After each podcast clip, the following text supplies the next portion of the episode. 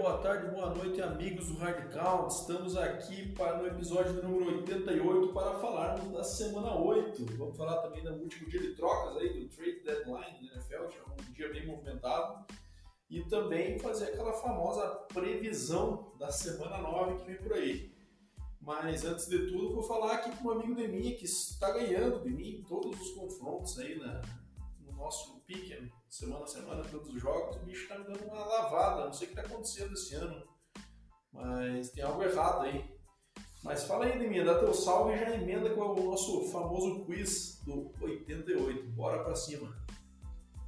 Bom dia, boa tarde, boa noite, galera, amigos do Hardcore Podcast. Vocês, né, que nos escutam aí há mais tempo, já devem saber que o que está acontecendo é o que sempre acontece quando a gente dá palpite, né? Eu sempre acerto e o Bado, apesar de ser uma enciclopédia, sempre acaba errando.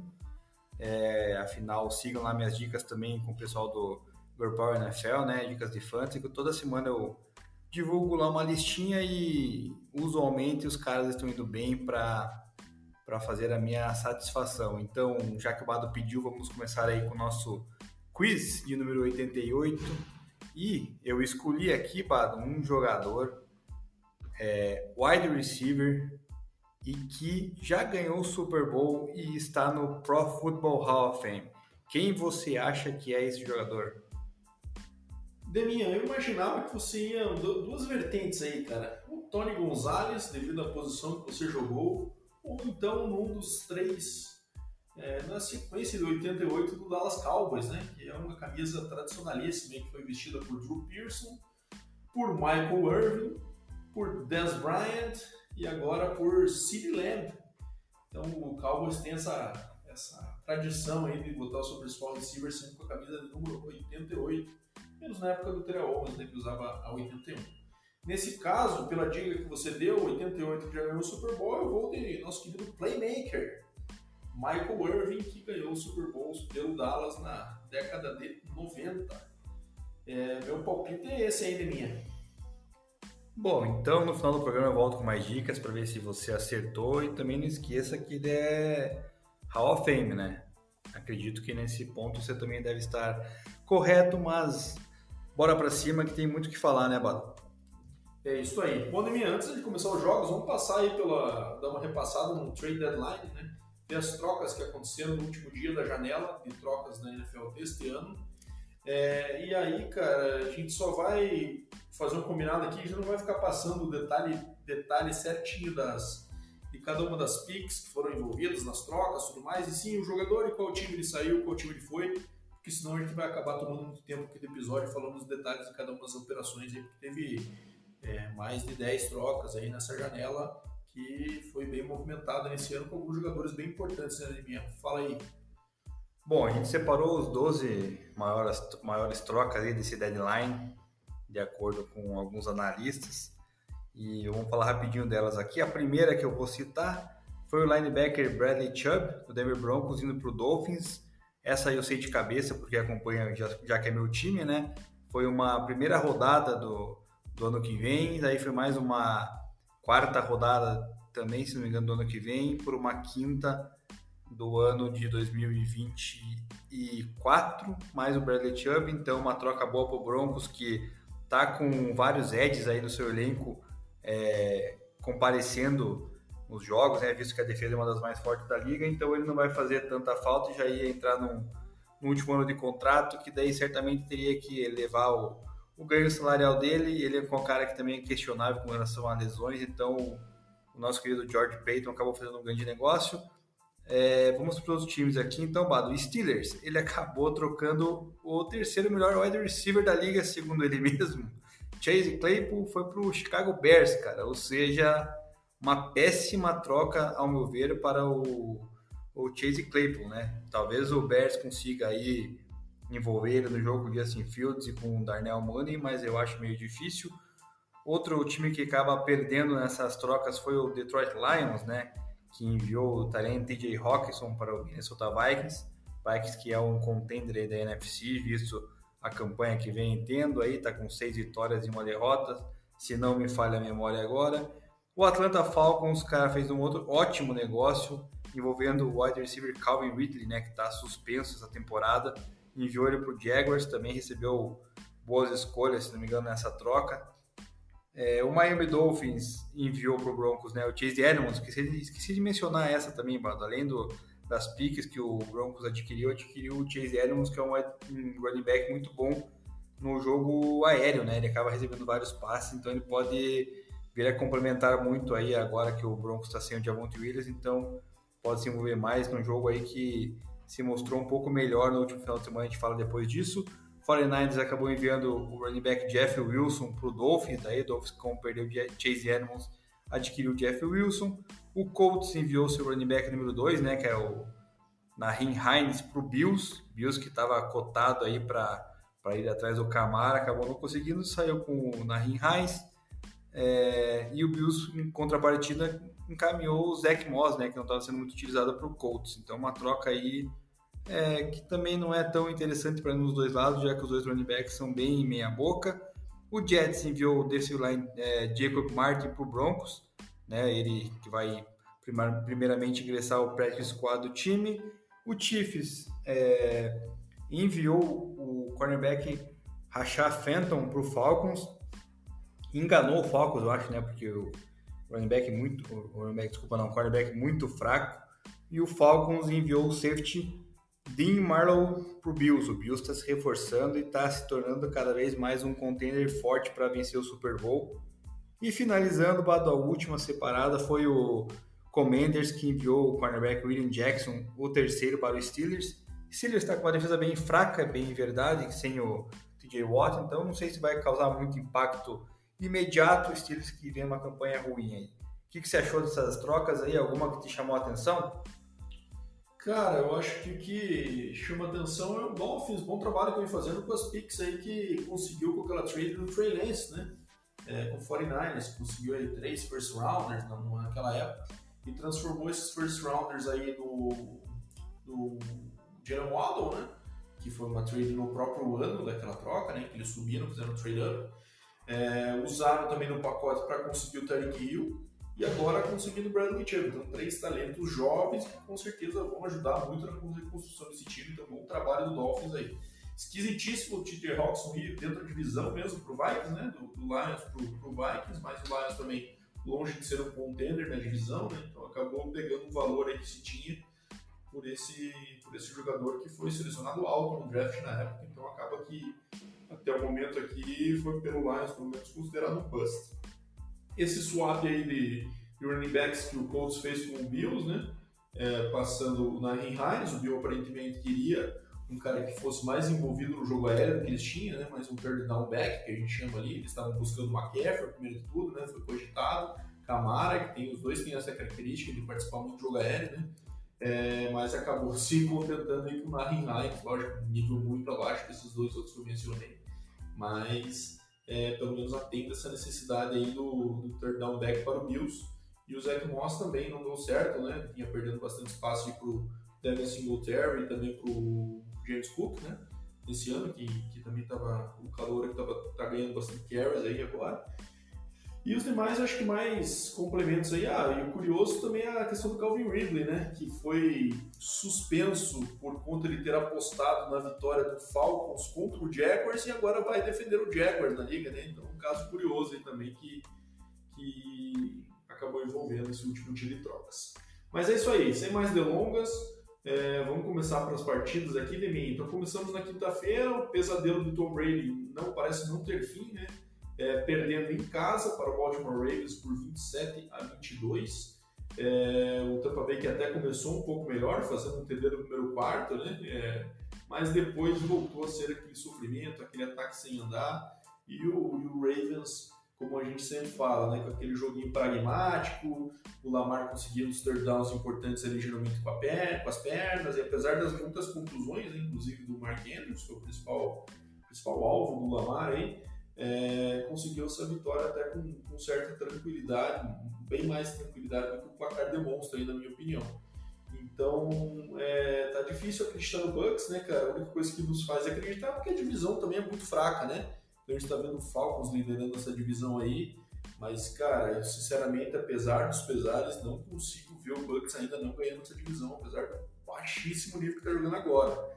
é possível que eles vão conseguir fazer um ajuste a ponto de retomar os caminhos aí.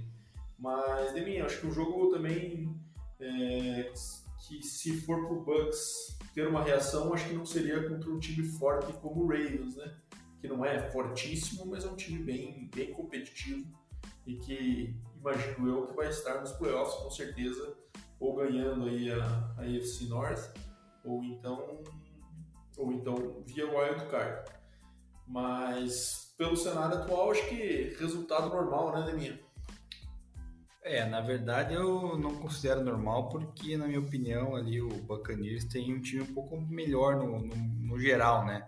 Apesar de não estar demonstrando isso, apesar de Tom Brady estar numa má fase, né, absurda, mas o Bucks tem mais peças de, no jogo aéreo, o próprio jogo terrestre com o Fournette, a defesa também tem nomes mais é, de qualidade, assim como o, o Dion Devin White e o. Caramba, qual é o nome do outro linebacker? O número 54. Rapaz, Lavonta David. E, e acabou não, não, produzindo, né? Não conseguiu parar aí o, o Lamar Jackson, que fez um jogo até ok, né? Conseguiu não cometer seus erros é, usuais de interceptações. Então, essa foi o diferencial para a vitória do, do, do, Baltimore Ravens, na minha, na minha visão. O Buccaneers, quando tentou é, correr atrás do placar, já era muito tarde. Então, eu ainda acredito que o Cincinnati Bengals vai vencer a divisão e talvez o Ravens consiga a vaga apenas no wildcard, mas é, é uma, uma FC que agora tá meio esquisita, cara. Tá, tá meio desbalanceada, ao meu ver. E na NFC South, o Falcons, cara, liderando é, uma coisa que a gente pode falar mais tarde depois disso é algo impressionante. É isso aí. Bom, cara, é, eu não sei muito bem sobre o Bengals, porque agora sem o Jamar Chase em machucado, a gente viu que foi contra o Browns. Deve falar aí na, na sequência, mas. Mas, cara, é, a gente vai, vai destroçar depois um pouco na sequência de jogo do, do Bengals aí, mas, cara, a gente viu que foi, caiu muito nível, né? Mas depois entramos no Bengals. Cara, eu ouvi uma. Antes da gente entrar no próximo jogo, eu ouvi uma teoria interessante eh, essa semana. Por que, que os ataques que eram tão potentes agora estão tendo dificuldades? E aí existe uma teoria de que a gente está chegando num ponto do, do jogo em que os, linhas defensivos estão se tornando muito atléticos para a competição com as linhas ofensivas.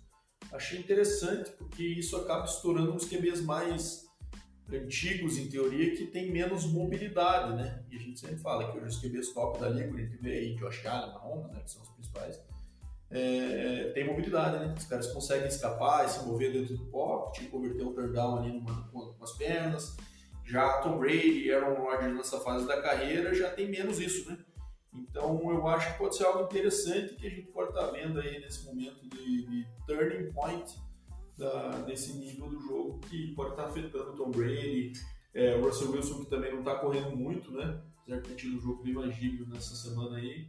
É, então pode estar sofrendo também com essa, essa mudança aí de fato, né? Quando a gente vê fisicamente os linhas ofensivas são muito mais atléticos do que é, mesmo os tackles, né? De uma linha ofensiva. Então, quem sabe a gente vai ver para frente uma mudança no perfil linhas ofensivas mais no perfil Tyron Smith ali, aquele cara menos gordão e mais bombadão, né?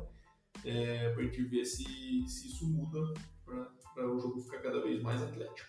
Mas enfim, sem mais delongas, vamos para o próximo jogo, Emil. Vamos para Londres. E aí eu deixo toda a palavra para você, para falar do seu time que finalmente venceu, né? Então a gente aí está falando do nosso querido Denver Broncos que venceu o Jacksonville Jaguars em Londres por 21 a 17 num jogo, obviamente, nada fácil, né? Cheio de idas e vindas aí. O Jaguars teve uma chance no final ali, acabou indo uma interceptação, mas o Broncos naquela velha toada, né? Defesa muito forte. É... E vamos ver se esse ataque agora começa a engrenar. É, apesar de não ter sido de encher os olhos, né, Liminha? Pelo menos deu conta do recado, diferente dos outros partidos, conseguiu pelo menos botar 21 pontos no placar aí e sair com essa vitória.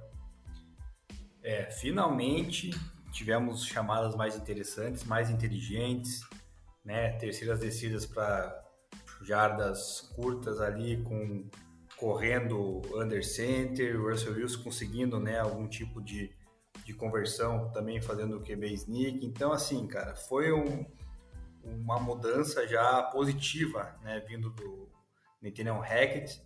É, apesar do Russell Wilson ter falhado na primeira interceptação, bem no começo do jogo, né, tentou achar o Curtis Sutton, que é o supostamente o homem de segurança dele, e lançou muito mal, mas depois ele deu a volta por cima na partida, conseguiu conduzir bem as campanhas, inclusive uma de 98 jardas, né, um drive maravilhoso, onde ele achou várias vezes o Tyrene Greg Dulcich, que pelo visto foi mais um acerto aí do, do George Payton no draft, né, visto que o, o Albert O já perdeu a posição faz tempo, sumiu da, da rotação, é, Russell Wilson conseguiu encontrar Jerry Judy também, que estava reclamando bastante, o próprio KJ Henry pegou uma bola longa, Melvin Gordon e Latavius Murray conseguiram dividir bem as corridas, ambos marcaram touchdowns, né, ali chegando na, na goal line, coisa que o, o Denver pecou no, nas primeiras 4, 5 rodadas da liga. Então, assim, cara, foi uma vitória que iria indicar o rumo que o time iria tomar na, na, na competição esse ano, né? Muito se falou antes da, da partida que se fosse ter é, derrotado o Hackett poderia cair, poderia trocar Bradley Chubb, Jerry Judy, é, KJ Hamler e companhia aí para tentar fazer um rebuild, mas não, o time mostrou que se for bem treinado, se chamarem as jogadas da maneira que deve aí, o time consegue produzir e colocar pontos no placar, porque a defesa, cara, é algo fora de série. Teve apenas um erro na partida, que foi a, o touchdown longo do Travis Etienne, né? Que o Karim Jackson foi bloqueado facilmente, inclusive, achei muito ruim o Karim Jackson nessa jogada. É, Justin Simmons apareceu depois de ter cometido duas faltas, faltas que são problemas, né? Com, com o Broncos ainda, eu acho que precisa ser cobrado mais do, dos atletas, porque não pode um time cometer tanta falta assim, né? E de negativo, Bado, nessa partida foi a linha ofensiva que, mais uma vez, cara, deixando a peneira vazar ali, cara, o Russell Wilson foi sacado três vezes e algumas ele teve, tipo, dois segundos para tentar fazer alguma coisa, quando viu já tinha três caras em cima. Então a linha ofensiva precisa melhorar um pouquinho para ver se dá confiança para o time tentar buscar uma vaga no wildcard, já que ganhar a divisão vai ser difícil, mas ainda dá para torcida sonhar, né? Agora vamos ver como é que vai ser, ser essa chegada do Chase Edmonds. Acredito que pode ser bem envolvido nessas jogadas de terceiro down aí que você citou também, né? Já que ele é um cara que, que recebe muito bem, né? Faz essa, esse jogo aéreo. Então, é, a expectativa agora é, após a semana de bye que teremos nessa, o time tentar voltar mais encaixado, mais bem treinado para tentar ter um rumo aí de vitórias e tentar conseguir essa vaguinha aí no wild card. É isso aí, vamos ver se esse Broncos engrena agora. Bom, vamos para o próximo jogo, Deminha, aqui acabou ficando marcado para mim aqui pelo erro bizarro do, do DJ Moore, né? Tá falando de um jogo bastante disputado aí, o Carolina nessa pegada forte que, que conseguiu aí desde, a, desde que o técnico interino assumiu o lugar do, do nosso querido Matt Rule, né? Então, sempre esqueço o nome dele, do técnico novo do, do Panthers, que é o ex-coordenador defensivo Steve Wilkes, que era o ex-coordenador defensivo na época que foi pro Super Bowl, depois assumiu o Cardinals e agora está aí novamente como coordenador defensivo e, e, assumindo como head coach temporário. É, elevou muito o nível do Panthers nas últimas semanas, né? E o Panthers fez um jogo igual para igual com o Falcons e teve a oportunidade de vitória no final. Mas aí o nosso amigo DJ Moore é, foi do céu ao inferno um movimento. O PJ Walker, coitado, fez um baita de um passe de mais de 60 jardas, faltando 12 segundos, sem timeouts, para colocar o Panthers à frente, né? Então igualou o placar é, em 34 a 34 e só restava o XP, o famoso extra point, para virar o placar. E daí o Falcons teria que cometer um milagre de conseguir em 12 segundos avançar para bater o field goal. Só que acontece, na comemoração do TD, o DJ Moore tirou o capacete. Isso fez com que eles tomassem uma conduta desportiva e recuassem 15 jardas para bater o extra point. Então o extra point que antes seria de 32 jardas, né, como é o padrão, ele acabou se tornando 33, perdão, acabou se tornando um extra point de 47 jardas. Não me engano, isso, né? 48 jardas. Então um chute obviamente do nível muito mais difícil. O que aconteceu? Nosso amigo Kicker errou. Foi para a prorrogação e o Falcons conseguiu vencer com o field goal depois de algumas trocas de posse ali. É, DJ Moore com uma cara de bunda na, no banco de reserva, né? Enquanto tomava o tomou a falta e errou o chute e acabou é, prejudicando muito seu time com problema aí de erro, um erro mental, né, mim. Então, não sei se assistiu essa partida, Edemir, mas é, para mim acabou ficando marcado por isso. O jogo bem movimentado, uma cara alta, os ataques rendendo bem. E jogo emocionante que acabou tendo essa mancha no final aí pro lado do Carolina por conta do vacilo do DJ Moore. É, mais uma vez o, o, Falcons, né, toma a rédea da partida, faz um, uma diferença, uma gordurinha e quase entrega no final, né? Sendo o Falcons de sempre, para alegria do nosso ouvinte, doutor Alexandre Moginski, é, e ganhando com o Mariota, cometendo turnovers, é, enfim, cara, ganhando aos trancos e barrancos no Carolina Panthers, que é um dos piores times da liga, se não o pior, né? Apesar da vitória na última semana lá que teve, é um time que não não encanta, né, cara? Cheio de problemas aí que a gente vê, desde o seu quarterback até agora questão de running backs, é, wide receivers, então é um negócio esquisito e essa essa bobeira do DJ Moore custou e custou caro, né? Enfim, agora é por Panthers, na minha visão, resta tentar aí garantir o top 1 do draft do ano que vem, né? Porque apesar de ter, estar só dois jogos atrás do Falcons, que é o líder da divisão, cara, é, o elenco do, do Carolina não, não é lá essas coisas, né? Tem um outro jogador aí de, de valor que possa causar impacto. Até não falei antes, Bado, mas o Rams ofereceu dois first round pelo é, Brian Burns, defensive end do Panthers, e, e, eles recusaram, cara. Olha a cagada que o time faz, né, cara? Tendo chance de fazer rebuild aí, né? Da maneira que tá, podendo pegar dois first round e, e negaram, cara. Então é. O front office tá, tá muito mal orientado por lá, então o Panthers não, não tem muito a, a agregar, né? Não tem o que fazer. E o Falcons, cara, aparentemente está querendo brigar pela divisão. A gente vai falar mais tarde disso também, comentando os demais concorrentes. É isso aí. Pelo jeito, o Panthers vai brigar aí com o Texans e com o Lions, né? Atualmente do recorde, também com os Steelers e com o Raiders, que provavelmente serão times que fecham um pouquinho melhor a temporada do que é, Texans e Lions e Panthers, né? mas que hoje estão com os recordes mais mais baixos aí da liga. Bom, vamos passar para um jogo que a gente vai passar um pouco mais rápido, né, já que foi um placar esperado e um placar dilatado aí, 49 29 para o Dallas, em casa o Chicago Bears. Justin Fields vinha de um jogo bom ali contra o Patriots, né, vitória do Monday Night Football, mas apesar de estatisticamente até não ter sido um jogo ruim, né, é, não cometeu o erro ali de, de, de turnover, mas é, não foi suficiente para ir tete a tete com esse Dallas aí que quando consegue correr bem com a bola é muito difícil parar, né? Continua com aquela estratégia de não colocar tudo no braço do deck, né?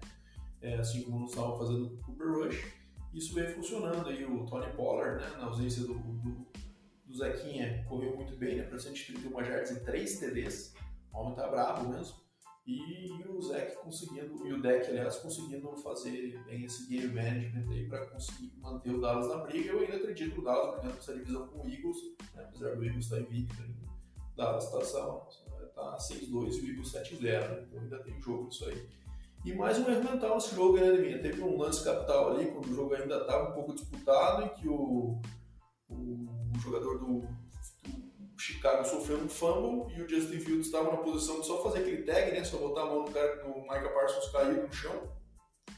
E ele, obviamente, por um bug mental, certamente ainda é reflexo do, da regra do college, né? E quando o jogador encosta o joelho no chão, por mais que não tenha tocado, a jogada acaba. Nesse caso, ele não fez nada, ele pulou o jogador, pulou o Micah Parsons.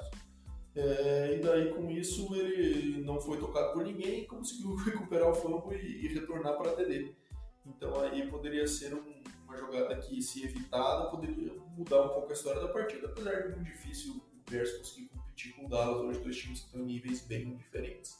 Mas a gente fala do erro do DJ Moore, Justin Fields também acabou cometendo uma falha mental nesse jogo. É, Justin Fields agora vai ter uma arma nova aí para os próximos jogos. Vamos ver como é que ele vai é, se encaixar com o Chase Claypool. Ele que tem como alvo favorito, um cara que eu sempre falo que eu gosto muito, que é o Darnell Mooney. Vamos ver, acho que talvez vai sobrar mais espaço por Darnell Mooney se o Claypool chamar muita atenção por lá. O Dallas realmente é jogo corrido forte, né? Então tem que aproveitar, tem que fazer isso aí, tentar não forçar tanto com o Prescott. O Prescott teve até uma pique aí nessa partida, né? Então é tentando balancear bem o jogo corrido que é o forte. O Dallas pode tentar incomodar e tentar tirar essa divisão do Eagles ou também do, do Giants que estão na briga, mas eu ainda acredito que não. Acho que o Eagles deva, com essa tabela fácil pela frente, garantir a, a divisão, mas e o Cowboys entrando aí via wild card. Isso aí. Então vamos pro próximo de minha. Detroit Lions perdendo mais uma em casa, dessa vez com o Miami Dolphins. Lions está 1-6 na temporada, um dos piores times da liga. Eu acho que é o inclusive, recorde nesse momento, já que o Texas tem 1-5-1, né? tem um empate.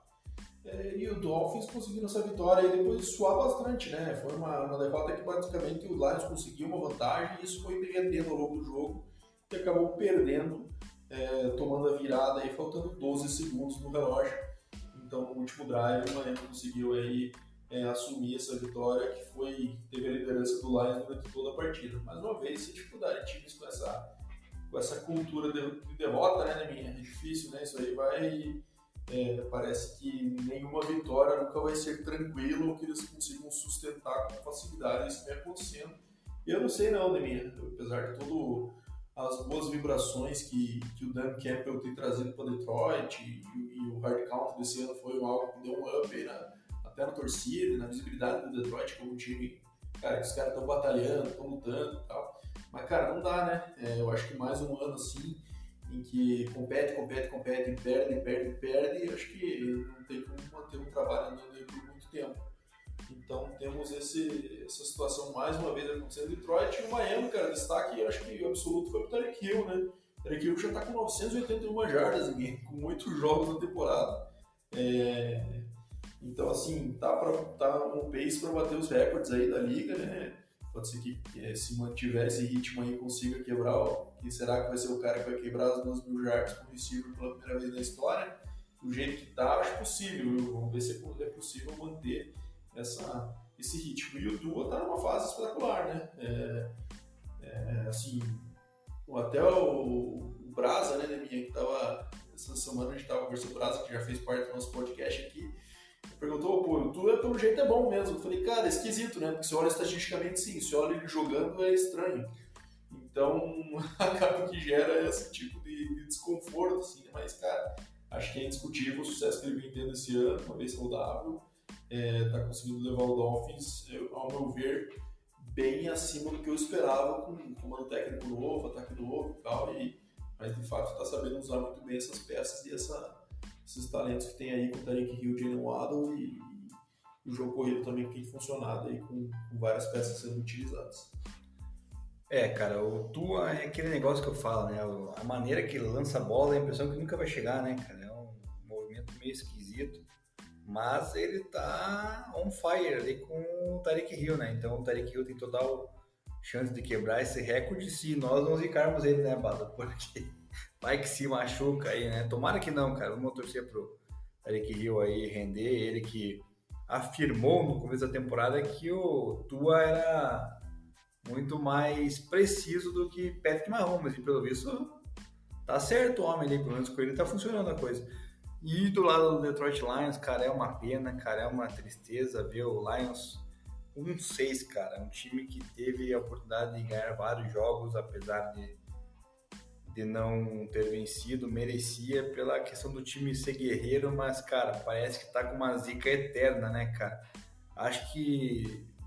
Não sei, cara, desde que eles saíram do Ford Field, eu não sei se teve algum algum ano que foi glorioso por lá, cara. Não lembro exatamente quando foi que o Ford Field foi. Não, Ford Field não, não é Pontiac Silverdome. Né? Isso, Pontiac Silverdome, perdão, cara.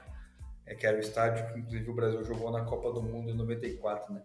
Então, é, cara, eu acho que alguma coisa deve, deve ter algum sapo lá que, que, que tinham sido enterrado aonde foi construído o Ford Field, cara, porque não é, não é não é normal isso, cara. O time tem boas peças ali, jogadores que têm demonstrado interesse e tal, e enfim, agora é, é esperar porque vai ser mais uma temporada ruim aí pelo andar da carruagem, vai ser mais uma escolha alta no próximo draft, que pode vir a, aí, quem sabe, trazer algum fruto do que nem foi com o Aiden Hudson aí, que apesar de não estar tá tão é, brilhante assim na temporada, às vezes tem seus picos. Então, quem sabe não consiga arrumar mais uma peça aí que possa agregar talento aí ao lado de Amon Hassan Brown, de, de André Swift e também aí do, do nosso querido Jerry Goff, que aparentemente vai ser o QB da franquia por alguns anos.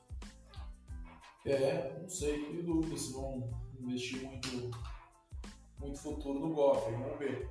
Bom, vamos pro próximo, né? Vitória esperada aí por parte do Vikings, né? jogando em casa contra o Cardinals, que está bem consistente esse ano.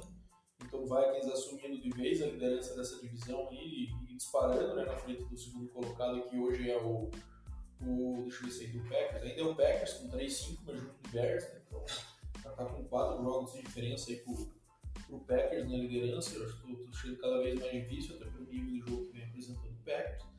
É, mas o Vikings é, dominou esse jogo inteiro, né? Então pegou a liderança no primeiro quarto com 7 a 3 e depois nunca, nunca, nunca esteve atrás no placar. O Arizona sempre jogando catch-up nessa partida. Isso fez com que o Kyler fizesse cometesse alguns erros, né? Acabou aí com duas picks é, e mais um fumble que, que ele que não perdeu, né? Mas, cara, Cardinals cada vez mais estranho é, esse jogo aí botou a bola na mão do Kyler, que teve o dobro de passes em relação a corridas chamadas. É, Leandro Hopkins vem respondendo, né, desde o seu retorno, deu jogos bons, mas, é, cara, mais uma produção de, de, de, de, desespero do que algo muito consistente. Né? Então, acho que foi uma vitória também bem esperada e sem muita surpresa nesse ponto. E vários aí bem consistentes, o Dalvin fazendo um bom trabalho, cuidando bem da bola, alimentando o Justin Jefferson, então todas as peças aí que são os os destaques do Vikings sendo envolvidos da forma como se espera e isso vem funcionando legal aí. De ponto positivo do lado do Cardinals, a gente pode tomar que o Deandre Hopkins, que voltou, tá rendendo, né? Mas o Kyler Murray precisa distribuir um pouquinho mais, né, cara? Senão não, não tem como, cara. Fica difícil, complicado, tem que tentar evitar ser sacado quatro vezes nesse jogo. É, jogo corrido bem ruim também do, do Cardinals, né? Teve que revezou ali o Eno Benjamin com Darrell Williams e daí ainda teve envolvimento do Murray e também do próprio Rondell Moore. Então, cara, precisa o glorioso Cliff lá precisa dar um jeito, cara, porque a divisão ainda tá na briga, né, querendo ou não, cara. Tá, acho que se não me engano duas duas vitórias ali atrás do líder da divisão, que é o Seattle Seahawks, cara.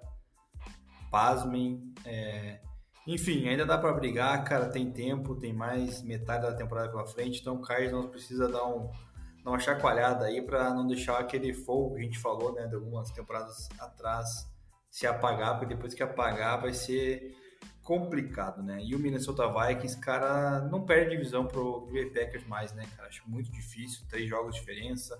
Tem Vitória lá que já ganhou, né, sobre sobre o Packers no confronto direto, o Kirk Cousins cuidando da bola, Dalvin Cook correndo como sempre ali para quase mais de 100 jardas todo jogo, o Justin Jefferson sempre que acionado corresponde, né? Então é, é uma equipe que com toda certeza a gente vai ver nos playoffs aí, mas não sei se é a ponto de, de avançar para uma final de, de conferência, mas enfim, está no, no caminho de tomar a divisão que há muitos anos pertencia ao glorioso Green Bay Packers. Isso aí. Bora falar agora do jogo que absolutamente ninguém liga, que foi a vitória do New Orleans Saints por 24 a 0 sobre os Angeles, os Las Vegas Raiders, perdão. É, jogo abominável do Raiders ofensivamente, né? Com o Derek Carson lançando para 101 jardas. E aí a gente vê no jogo que o Josh Jacobs parece o melhor running back da história do mundo e os caras dão 10 carries porque ele partido no jogo que eles não fizeram nenhum ponto. É, e a média deles por care, dele por care foi boa nessa esquerda, foi 4.3, então faz o menor sentido isso. É, Josh McDaniels é mais perdido que azeitona em boca de banguela, como diz a história, né? E aí o, e o New Orleans nos, nas pernas de Camara, né, minha? Fez um TD corrido, dois recebidos, e, e guiou essa vitória fácil do Saints aí por, pelo Raiders. O Raiders também não não está encaixado ainda. Davante Adams entrou e jogou, teve só um catch de 5 targets. Eu sei que ele estava avaliado, não sei se significa que ele saiu pouco antes do jogo acabar, ou até no começo. Porque bem estranho ele ter uma produção tão pequena assim num jogo em que eles estavam atrás do placar e, e lançando a bola o tempo inteiro. Mas, enfim, Raiders acho que está, ao meu ver, garantido na lanterna dessa divisão, é o time pior apesar do Broncos estar tá, assim, tá jogando mal como está, ainda está bem, está no nível acima do Raiders, na minha opinião. E porque tem uma defesa muito forte, né? É, Chargers e Chiefs, então nem se fala. E o Saints, cara, acho que vai fazer essa figuração aí, ganhar um joguinho aqui, outro ali, mas o time que acabou ficando chato, né, no de se assistir é, as principais peças saíram, sem o Drew Brees.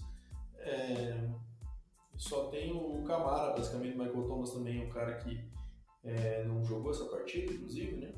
Mas, sei lá, virou um time sem graça, um time que foi por tantos anos aí, um negócio tão legal de assistir, né? parar para ver o, o, o Saints aí, principalmente nos prime time, né? Com o Trubisky, com o Camara, toda Jimmy Graham, que no passado, né? Marquez Colston, ou aqueles receivers que, que, o, que o Breeze sempre mandava uma bola longa ali, que sempre tinha uma bomba né, na partida. É, enfim, acabou se tornando esse time meio pragmático e bem sem graça de assistir. É, realmente. Tá sem estrelas a equipe do Saints, cara.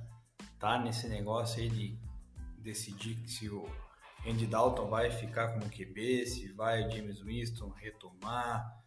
É, Camara, né, o destaque da equipe ali carregando nas costas praticamente. O Taysom Hill também tem seus momentos de brilho, mas também nada né, de de tão espetacular assim e enfim uma vitória do Saints para tentar aí colar na, na, disputa da sua divisão né juntamente com o Bucks atrás do Falcons uma divisão que já falamos né fraquíssima aí até pelo desempenho do Bucks então eu acho que vai ficar a briga entre Bucks e, e, e Falcons cara e o Saints ali em terceiro plano mas com o recorde que está na metade dessa temporada não vai ter chance de chegar no, nos playoffs nem via wildcard, nem ganhando a divisão. Do lado do Raiders, cara, toda desgraça é alegria para nós, né? Rivais de divisão do Raiders, então a gente quer mais que o Raiders se dê mal. É, apesar do Broncos ter pedido pro Raiders, né? Num jogo que, na minha opinião, deveria ter ganhado, né? Aliás, todo mundo tem ganhado o Raiders, na minha opinião, porque o Raiders é um time que o pessoal deveria desgostar, né? É uma marca de roupas, não é um time de de futebol, mas é, foi estranho mesmo a ausência do Davante Adams no jogo. Acho que talvez o McDaniels aí quis dar uma, sei lá, no último período dar uma relaxada e poupar o cara, porque não é possível sumir o cara do jogo, né, cara? Teve apenas cinco targets, é, ainda mais um cara que é talvez o melhor wide receiver da liga. Então é. Mas também vamos pontuar que o Derek Carr é uma é um cara mediano, né? Pelo menos a minha opinião, um cara mediano e sempre que começa a fazer cagada, ele resolve apontar o dedo para os outros, né? Não assume as suas responsabilidades. Enfim, vitória aí e a derrota consolidando o Raiders na lanterna da AFC West. Bom, vamos agora para o jogo aqui, para ver surpreendente o placar, né? Jets perdendo para o Patriots em casa, né? Por, 17, por 22 a 17. Jets agora com recorde de 5-3 e o Patriots com 4-4 logo atrás, em um jogo apenas de diferença. É, chama atenção, né? Que o, o Jets vinha nessa sequência boa e o Patriots aquele jogo bem ruim contra o Bears em casa, né? Toda aquela polêmica dos QBs. Dessa vez foi no Mac Jones, ele teve mais aqueles jogos chatíssimos dele, né? Que o, passe mais longo que ele completou foi de 22 jardas. Então, o capitão check down aí, né? Só entrega para corrida. O Patriots correu 34 vezes, passou 35, mas das 35 só para 194 jardas.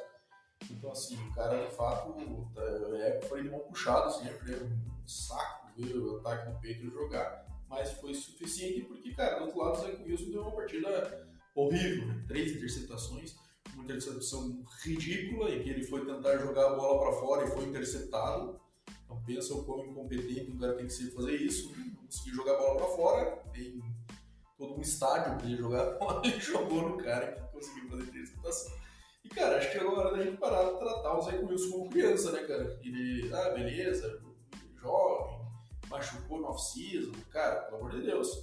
Os erros que ele cometeu aí, agora o time dele é competitivo, né? Ele defesa forte, tem boas peças no ataque, Pierre Wilson, eu sei que o Wilson Paul machucou, primeiro jogo sem ele e tal, mas cara, é, tem que ganhar esse jogo aí, né? Ele precisava, não precisava fazer muito para ganhar essa partida, que ele fez foi o foi entregar a vitória pro Patriots aí, que, que basicamente fez o basicão e ficou contando com esses erros dele para ganhar o jogo, e ele foi lá e entregou louvor.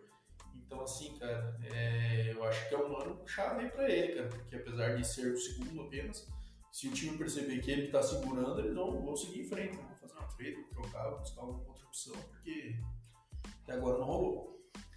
Bom, eu ainda acredito no Zach Wilson, apesar dessa problema mental de ter lançado a bola pro cornerback do Patriots.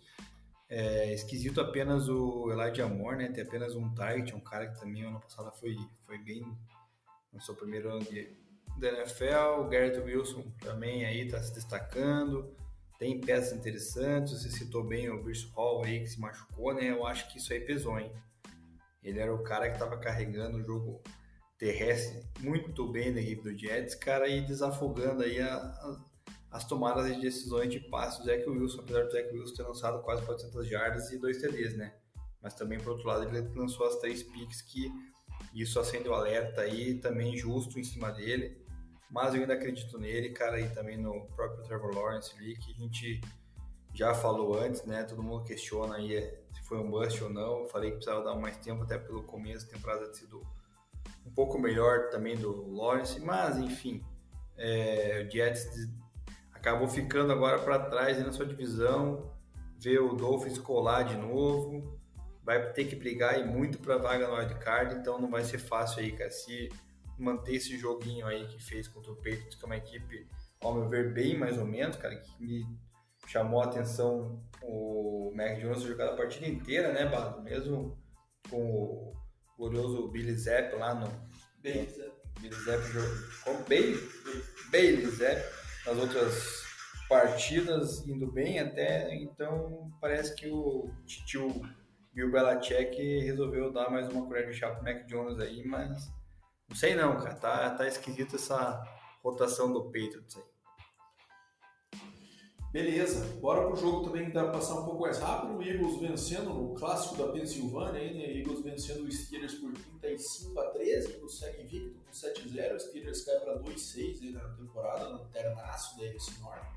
É, cara, acho que mais um jogo excelente do Jalen Hurts, né? É, falou da sequência de adversários fracos que o Eagles tem, acho que o Steelers era um deles, né?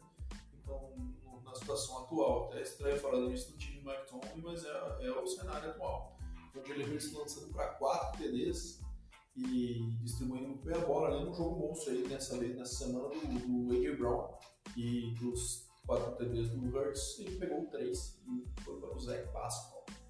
Então o Steelers sempre foi um jogo competitivo, né? Desde o começo ali já descolou e o negócio não, não teve muita dúvida que o Eagles ia, ia garantir esse, esse favoritismo. É, joguinho que já era esperado, né? Apesar do Jalen Hurts ainda aí a gente ser um pouco reticente com ele, né? Mas também, né, vem cuidando bem da bola, vem distribuindo e parece que encontrou seu wide receiver número 1, um, né? AJ Brown, apesar de Devon Smith lá ter jogado com ele no college, tudo mais, é, ele tem a preferência do AJ Brown que não está não tá desapontando. Então, vitória mais do que justa, Steelers, infelizmente, vai ter a primeira temporada negativa sobre o comando do Mike, Mike Tomlin, porque não tem mais salvação, né? Tá bem esquisito, ainda mais sem TJ Watt. Isso aí, bora agora para um confronto de, divisão da UFC South, jogo feio que dói, que foi o vitória do Tennessee Titans contra o Houston Texans por 17 a 10. Jogo esse que o Titans jogou sem Ryan Tannehill, né? Então jogou com o Malik Willis, o rookie de terceiro round pela primeira vez, no start na NFL. É, ele respondeu muito mal, né? 6 de 10 para 55 jardas, 0 TDs e uma interceptação no jogo que é, faria a NFL dos anos 40 ficar orgulhosa, né? Basicamente foi só corrida por parte do, do Tennessee Titans, mesmo assim o Texas foi incompetente a ponto de perder né, para esse time, porque deu 32 carries por Derrick Henry, que é um monstro, né, tá liderando aí desde 2019, a liga em jardas por jogo e ele respondeu com 219 jardas e 2 TDs o King. Então, assim, é, conseguiu esconder bem o seu QB, que é uma coisa muito difícil de fazer na NFL, o Tennessee Titans, né, com essa, essa vitória. E o Davis Mills não conseguiu trazer o Texas para a vitória. E fica o destaque também para o Brandon Cooks, né, que, que hoje no final da trade deadline acabou demonstrando toda a sua insatisfação no Twitter ao não ter sido trocado. Aparentemente ele havia sido prometido isso e, e não foi entregue a ele. Ele despejou todo o seu ódio para o front office do Texans aí e agora provavelmente vai se tornar um problema no vestiário. A equipe do, do Texans, cara, a gente confiava no David Miller, parece que não, não sei, cara. Agora já começa a questionar aí e vai ter que tentar achar um outro quarterback aí na, no draft, porque parece que Davis Mills não é a pessoa ideal. Do lado do Titans, o Malik Willis muito menos, né? Que atuação medonha. É, Derrick Henry carregou o time nas costas. É, o Texans, o Damian Pierce tá fazendo isso. Cara, é, o Texas é esquisito, cara. Ele só usa um running back, né, pro jogo corrido, cara.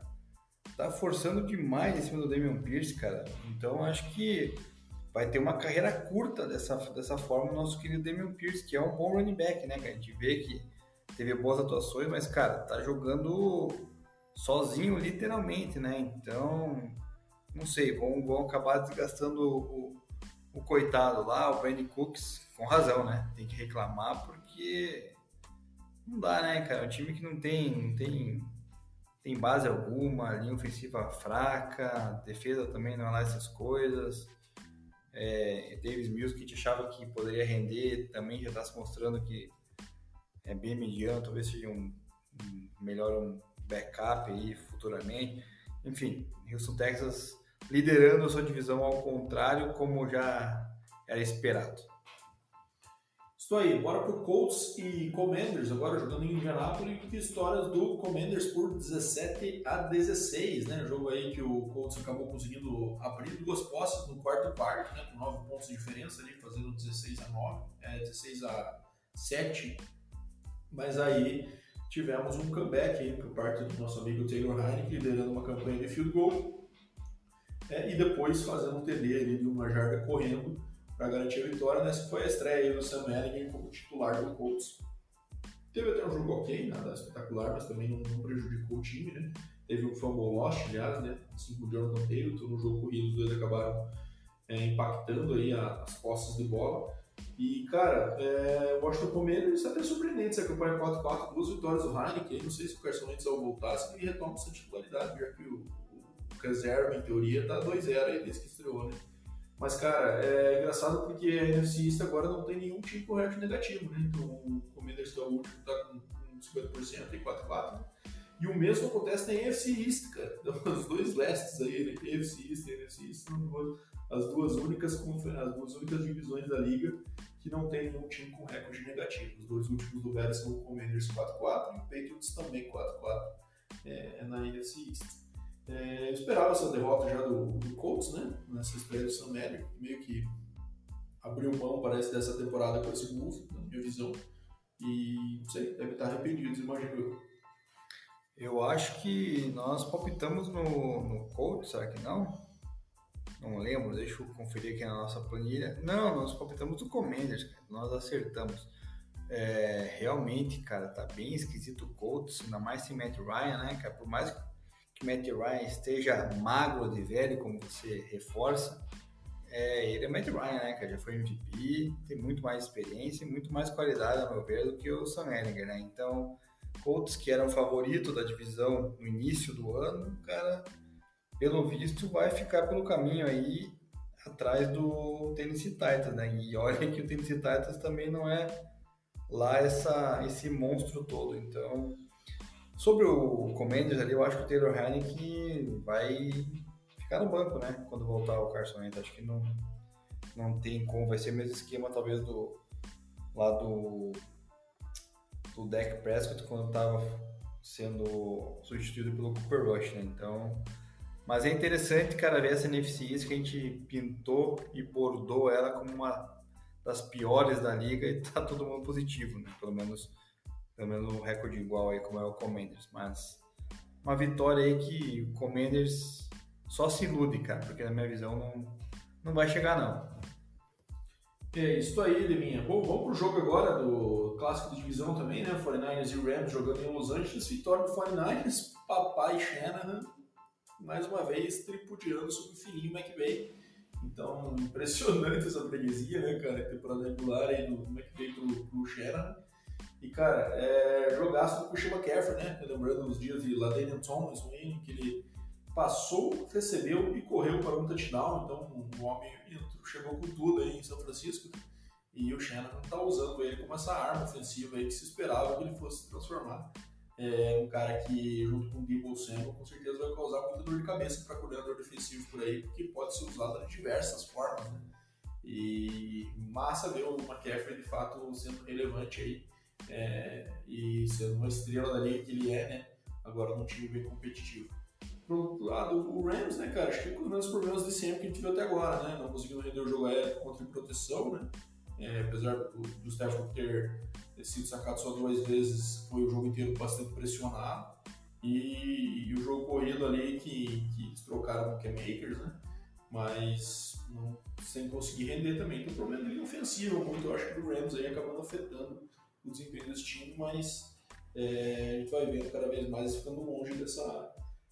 Não sei se até de, da divisão, né? Porque ainda está bastante equilibrada essa divisão.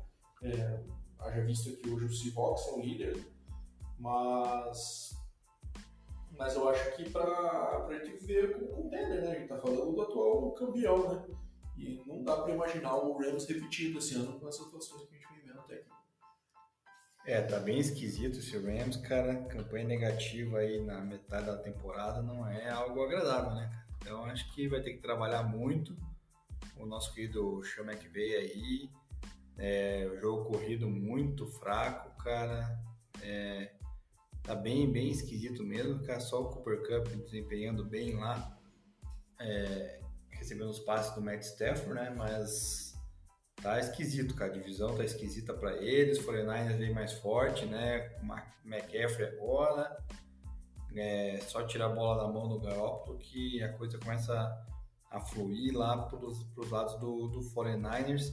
Que nem você mencionou, vai ter boas peças aí, pro jogo corrido, né? Jogo corrido que do outro lado do Rams ali, cara, apareceu um tal de Ronnie Rivers. Nunca tive ouvido falar desse cara, Do nada foi o cara que mais carregou a bola no Rams, cara. Ken Akers realmente foi deixado para para escanteio e também não foi trocado, né, Balou? Foi? Não foi, né? Então, negócio esquisito, cara. O Ken Akers que tinha pedido para falar que poderia ser trocado e foi praticamente jogado para as traças lá, enfim. 49ers na briga eu acredito que da maneira que tá, o 49ers possa beliscar aí talvez a, a sua divisão, porque não é possível que em algum momento o Seahawks resolva não perder, cara. Eu ainda acredito que o Seahawks vai, vai começar a perder e logo. É isso aí. E um resultado, vamos ver, surpreendente também, o Giants, né? Que apesar de ser um time que está num bom momento, a gente também imaginava que não ia manter essa. Eu, particularmente, imaginava que não ia manter essa pegada durante todo o ano. Né? Acho que está muito mais surpreendendo positivamente mostrando o seu time, que vai fechar lá tão poucas derrotas assim no final do ano, acho que pode brigar assim por playoff, mas ainda tem um caminho pela frente para mostrar pra gente que é isso mesmo, até porque várias das derrotas, das vitórias com times de nível mais fraco, né? É, e aí perdeu pro Seahawks, né? Seahawks surpreendente nesse ano, a gente considerava os piores times da liga, tá com recorde positivo liderando a divisão. É, lógico, sempre essa, essa dúvida de quanto tempo isso vai durar. E com valores interessantes surgindo, né? O James Smith aí não que seja um valor novo, mas surpreendendo na forma como vem cuidando da, da bola e tendo um bom quarterback rating. E o quarterback também, o Kenneth Walker, né, apesar de não ter tido uma boa média de jardas nesse, nesse jogo, acabou conseguindo seu TD e ajudando nessa vitória. É, e, o, e o Locke está liderando também time, apesar de trabalhado problema do hamstring, mas está conseguindo jogar. E as duas últimas semanas foi assim e foi relevante para o time, então é, eu achei surpreendente, mas também não é nada do outro mundo também né, essa derrota do, do Giants pro Seahawks. Cara, pra mim é coisa de outro mundo sim, cara. Que é isso, cara.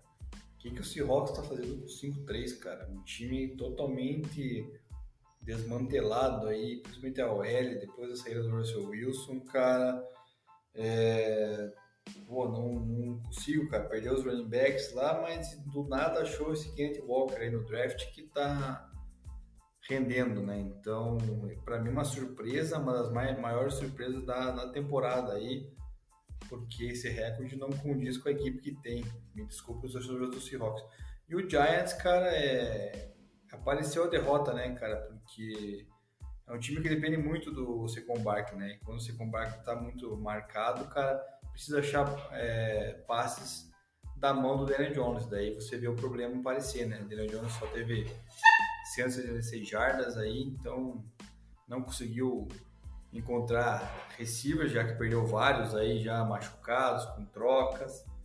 Mas ainda o Giants briga aí por essa divisãozinha e pelo wild card, que a gente até falou que é possível que ele entre juntamente com Cowboys e Eagles, os três entrem aí para disputar o, o wild card da NFC, que aparentemente é essa divisão, e também aí vindo algum um ou outro lá da NFC West. Beleza, agora bora para os dois prime times, então, começando por Green e Buffalo, então o jogo em Buffalo, uh, total do, do, Buffalo Bills e acabou realmente confirmando 27 a 17, o jogo tem uma vantagem bem maior do que o placar final aí acabou representando, né? Bills acabou abrindo 20, é, 24 a 7 no intervalo e o terceiro quarto acabou 27 a 10, então acabou sendo aí um quarto quarto só pouco desleixado por parte do Josh Allen, acabou lançando duas picks aí no final do jogo. O jogo que estava totalmente sob controle, mas ainda assim sem, sem entrar em uma posse, né, sem trazer um grande risco aí para a partida. É, o Gourmet tentando uma estratégia de correr mais com a bola, então ver se tirar um pouco a bola da mão do Rodgers aí que não está tendo armas, é, para ver se. Agora que não era o melhor jogo para isso, com um time muito forte, acho que deve estar esperado aí por parte do Packers também. Josh Allen acabou aí lançando essas picks. Para mim, tristeza no Fantasy, né? Mas, enfim, é, vitória esperada do Bills, cumpriu com o seu ritual, né? 6-1, apenas uma, uma derrotinha aí na, na temporada. Cara, é o melhor time, na minha visão, aí da AFC, né? E que vai brigar claramente para vencer né, a AFC. E com defesa forte, se reforçou agora nesse último dia da, da trade deadline. E o Packers, cara, sem armas ofensivas para o nosso querido Aaron Rodgers, parece que vai ficar complicado, né, Bardo? Parece que o Aaron Rodgers. Aí você vê a diferença do Rodgers pro Tom Brady, né?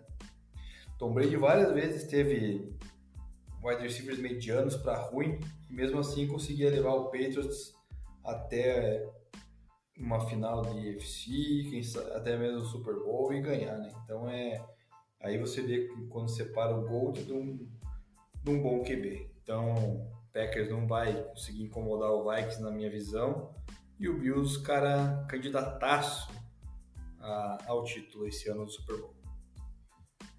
Isso aí, Bills não está fazendo nada para é, que o favoritismo dele não seja ainda mantido é, toda, toda semana vem, vem representando aí mesmo. E, cara, fechando com o Monday Night Football, resultado surpreendente na minha visão, né? Uma sapatada do Browns para cima do Bengals por 32 a 3. O jogo nunca foi competitivo, nunca teve super alcance é, do, do Bengals, que acabou fechando o terceiro quarto em 25 a 0. E só no, no garbage time total que o Bengals conseguiu fazer alguma coisa.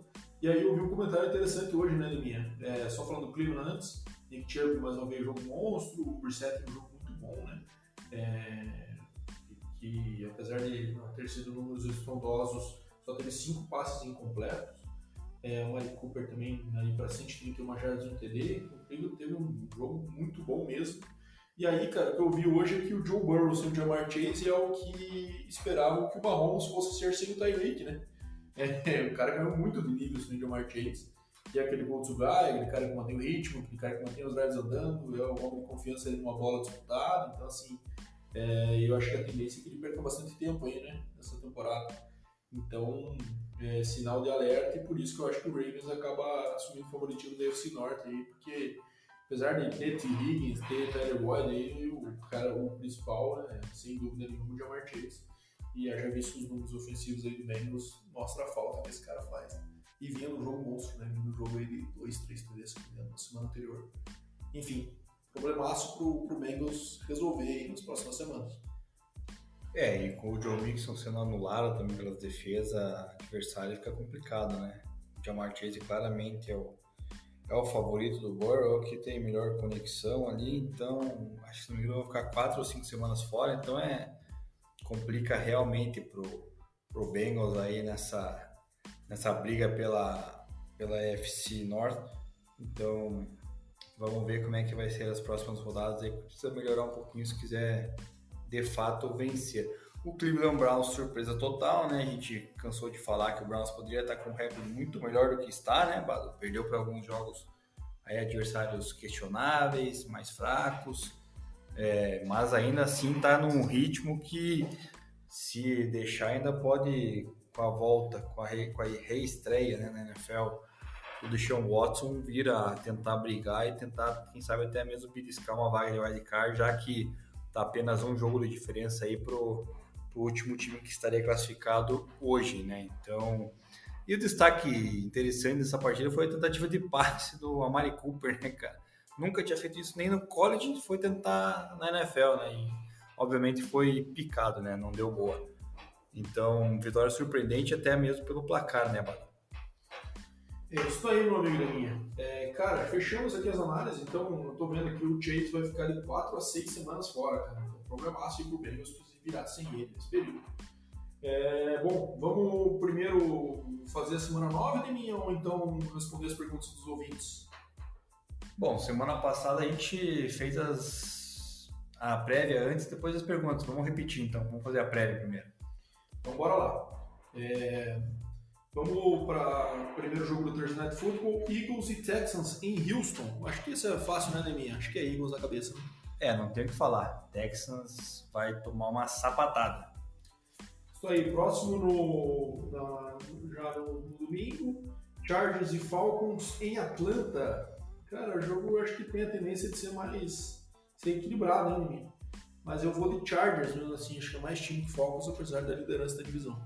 Cara, eu acho que vai dar Chargers, eu acho que não vai ser equilibrado não. Acho que o Chargers vai conseguir uma, uma, uma larga vantagem. Próximo, então, Dolphins e Bears em Chicago. É, cara, Dolphins mais time, né? Vem uma sequência boa e o Bears vem de um jogo ruim. Ah, cara, o Dolphins quando joga com Tua não tem erro, vai dar, vai, vai dar Dolphins, certeza. Panthers e Bengals, presentinho pro Bengals aí para recuperar, né? É, apesar do Panthers ter elevado rendimento, o Bengals ainda tem mais time, vamos ver se conseguem essa vitória assim de Jamar Chase. Acho que é, pra mim é Bengals favoritaço. Ah não, o Panthers é um dos piores da, da liga, então sem chance, Bengals vai se recuperar. Packers e Lions em Detroit, putz, é, a tendência é falar Packers fácil, né? Mas o, o jeito que tá esse ataque do, do Lions, do, do, Packers aí, e o Lions botando uns pontinhos, apesar de não conseguir sustentar a vitória, cara, eu vou usar. Eu acho que é o, o ápice da crise do Packers aí. Perde pro Lions em Detroit. Cara, eu vou concordar contigo, cara. Eu vou dar essa colher de chá pro Lions porque ofensivamente vem, vem muito melhor do que o Packers aí, que o Rodgers não tá se encontrando. Beleza, Raiders e Jaguars em Jacksonville. Cara, é eu vou de Jaguars, viu? Um time que tem brigado bastante aí, mas o Raiders é muito mal, né? Então o Raiders jogando no Eastern Time Zone é, e na Flórida, na grama ali, né? Contra, contra o Jaguars, eu, eu acho que eu vou de Jaguars antes. Pô, pelo menos a gente vai igual em todas hoje, cara. Eu vou de, de Jaguars também. Acho que o Jaguars vai, vai levar essa. Cara, um jogo que eu, se tiver oportunidade, não vou assistir nem um minuto sequer. Colts e Patriots em New England. Eu acho que da Patriots, porque os dois ataques são muito chatos de ver, agora com o Sam Ellinger, mas eu acho ainda assim que o Patriots é mais consistente que o Colts. É, o Patriots tem uma equipe melhor defensivamente também do que o Colts. Sam Ellinger não vi nada demais e o Mac Jones com a experiência que já tem é capaz de conduzir melhor o ataque com o jogo corrido forte do Ramondre Stevenson. Beleza, Bills e Jets em Nova York. Aí eu acho que o Jets vai perdeu a chance de ganhar em casa do Patriots, né? Agora vai começar a pipocar de novo, vai começar a se complicar. Perde pro Bills Nova York, sem dúvida. Ah, não tenha dúvida, né, cara? Bills é favoritaço. Aliás, perde no Jersey, né? Porque o único time da NFL em Nova York é o Bills. É... Vikings e... Claro, porque o o Giants e o Jets jogam em New Jersey, pô. E o Bill joga onde? O Bills joga em Buffalo, não joga em New York. Buffalo, estado de Nova York. Entendi, entendi. Entendeu? Vikings e Commanders em Washington. É, Vikings e Commanders em Washington. Vikings, né? É, eu vou de Vikings que está na, na melhor fase, apesar do Commanders ter vencido agora, mas é, é Vikings, né? É isso aí. Bora agora para os prime times. É, Não, perdão, o segundo horário antes. Seahawks e Cardinals em Arizona. Eu vou de Seahawks. Não dá para ter confiança nesse Cardinals, não. Ah, então eu vou discordar, cara. Eu vou de Cardinals. Vamos mudar um pouquinho isso aí. Rams e Bucks em Tampa Bay, dois times em péssima fase, né? É, mesmo assim, acho que. Ai, ai, ai. Difícil isso. É, vou de Bucks. Cara, tá bem esquisito mesmo, cara. Eu acho que vai dar Bucks também, porque o Gold vai ter que se recuperar uma hora, não é possível. Beleza, agora sim, os prime time, Sunday Night Football, Titans e Chiefs em Kansas City. Somente se o Tannehill não jogar, aí eu acho que daí o Chiefs deve levar com certa facilidade. Não, mas pode jogar o Tannehill, pode jogar o... Pode ressuscitar o nosso querido Steve McNair, que não vai dar pro Titans, cara, é Chiefs. Pode trazer até o Kerry Collins, lembra dele? Kerry Collins, viu assim. É, eu acho que a vitória fácil com o Chiefs nessa também. Ravens e Saints, puta que saco esse Monday Night Football. Começou o Monday Night né, daquele jeitão. É, Ravens e Saints e New Orleans. Eu vou de Ravens, né? Acho que um time bem melhor que o Saints nesse momento.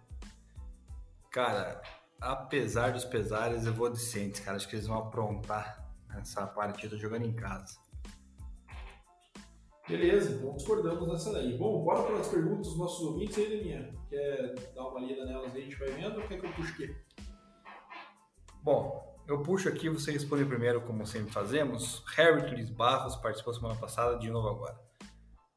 Bills 16-1, o que você acha? Você acha que tem chance ou vai perder aí no meio do caminho, Bado?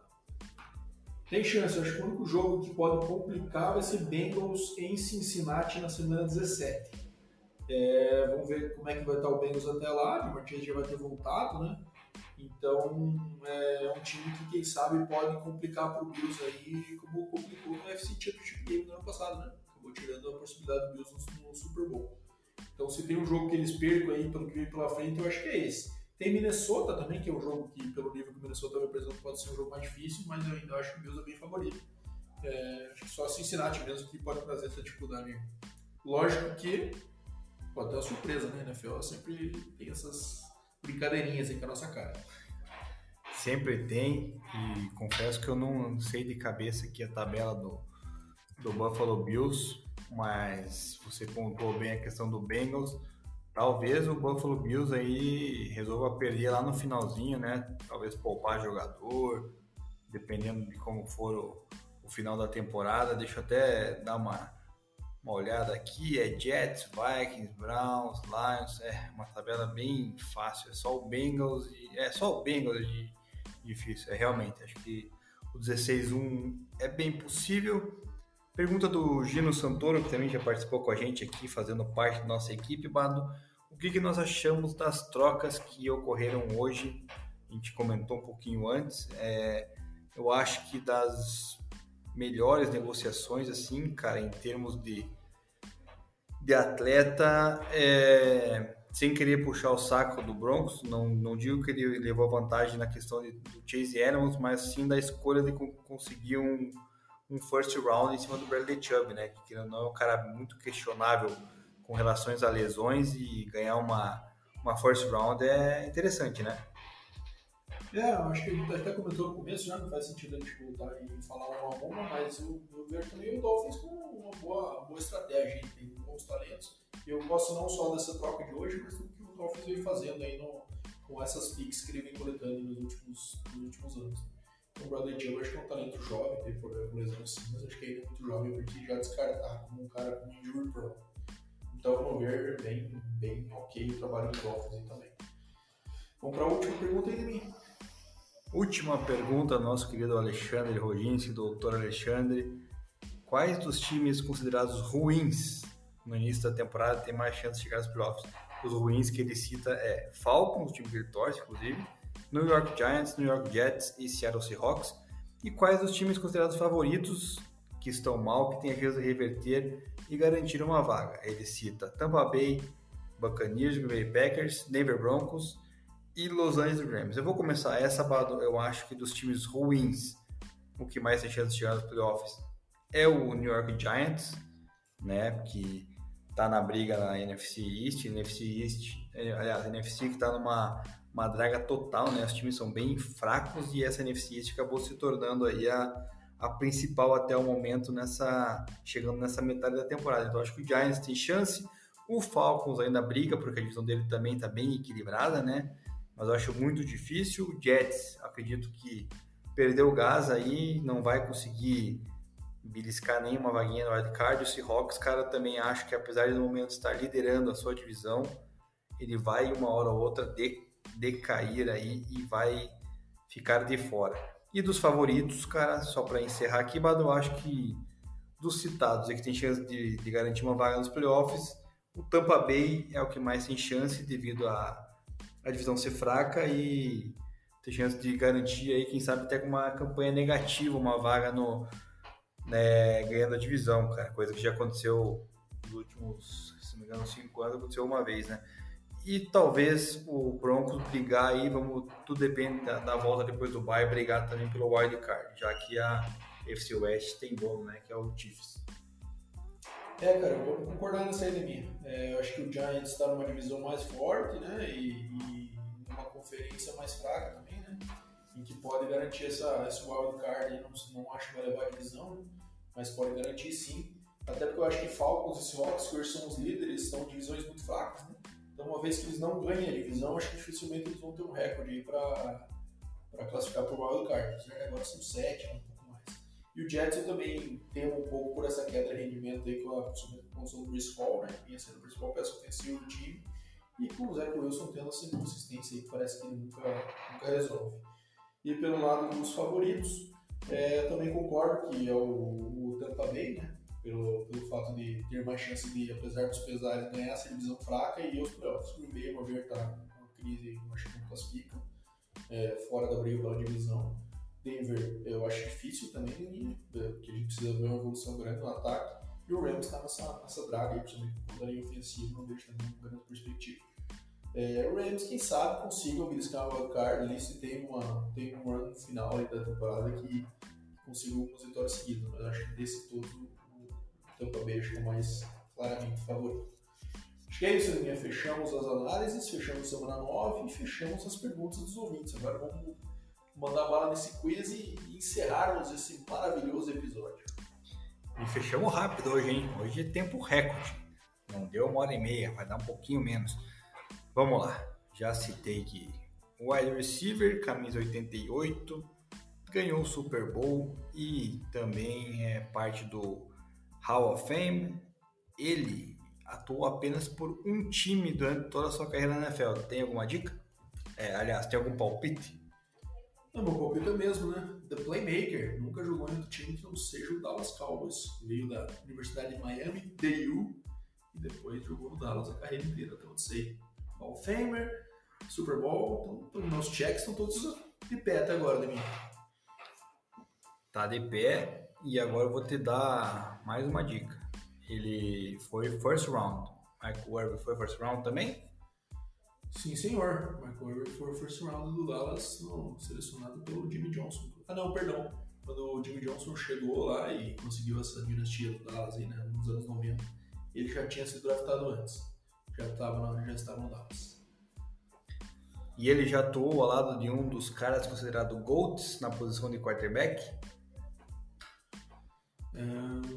não, porque eu acho que ele jogou com o Troy Aikman, né? Troy Aikman, verdade, pra mim não é um cara considerado GOAT. Mas, é, não sei até que ponto você considera. Mas eu mandei meu palpite no meu E a última, ele também atuou ao lado de Donovan McNabb. Donovan McNabb? Ele atuou do lado do Donovan McNabb, esse cara? Então, é então? McNabb jogou no Eagles, jogou no Vikings, jogou no Washington. Não necessariamente na NFL, né? Hum, Demi, ah, agora vou mudar aqui, então vamos lá. É, ele jogou em Syracuse com o Marvin Harrison, do Donovan McNabb. O Marvin Harrison era 88. Então aí vamos retroceder os checks aí. Jogou com o Bolton, ver? Jogou com o Peyton Manning. Jogou, ganhou o Super Bowl, ganhou em 2006. É, foi o Hall da Fama agora recentemente. É, então vou mudar meu palpite agora da minha para Marvin Harrison, cujo filho, por sinal, comentamos esse fim de semana, está jogando Ohio State. Né? Exatamente, cara. E você acertou na sua mudança, cara. Escolhi Marvin Harrison, jogou apenas pelo Indianapolis Colts, foi first round da, do draft de 1996 com a pick de número 19, nasceu na Filadélfia, Pensilvânia, foi campeão no Super Bowl de número 46, é isso, Bada? Agora não lembro o número exato, foi campeão lá ao lado de Peyton Manning e também do Red Wayne, né, que poderia ter sido 87 da semana passada três vezes All-Pro, oito vezes Pro Bowl, duas vezes líder de jardas da NFL, duas vezes líder de recepção né, também na, na NFL. Recebeu 1.102 bolas para 14.580 jardas e 128 touchdowns. Ou seja, uma lenda aí do, do esporte que também é Hall da Fama. Então, tá bem homenageado, né, Bado, para encerrar esse episódio maravilhoso. Com certeza, e por sinal, é coincidência o número de, de, itens coincidentes que tem entre ele e o Michael Irving, que foi até o final batendo todos os checks aí, só acontecendo por essa questão de, de ter jogado com o Bolt e ter jogado com o que o negócio separou. Mas legal, muito boas mãos essa, esse, último, esse nosso último quiz aí. É, fechou de mim, acho que estamos aí pronto para a semana, vamos ver se ele tá certo nossos palpites. E semana que vem estamos de volta aí com a retrospectiva da semana 9. Valeu, salve rapaziada que chegou daqui, obrigado pelas perguntas e vamos que vamos. Falou aí, Deminha. Valeu, Badolas, valeu galera que ficou até o final, que participou aí com as perguntas. Semana que vem voltamos para muito mais futebol e também para comentar tudo que rola aí também nos bastidores, caso aconteça algo mais. Então, bom dia, boa tarde, boa noite a todos e até lá!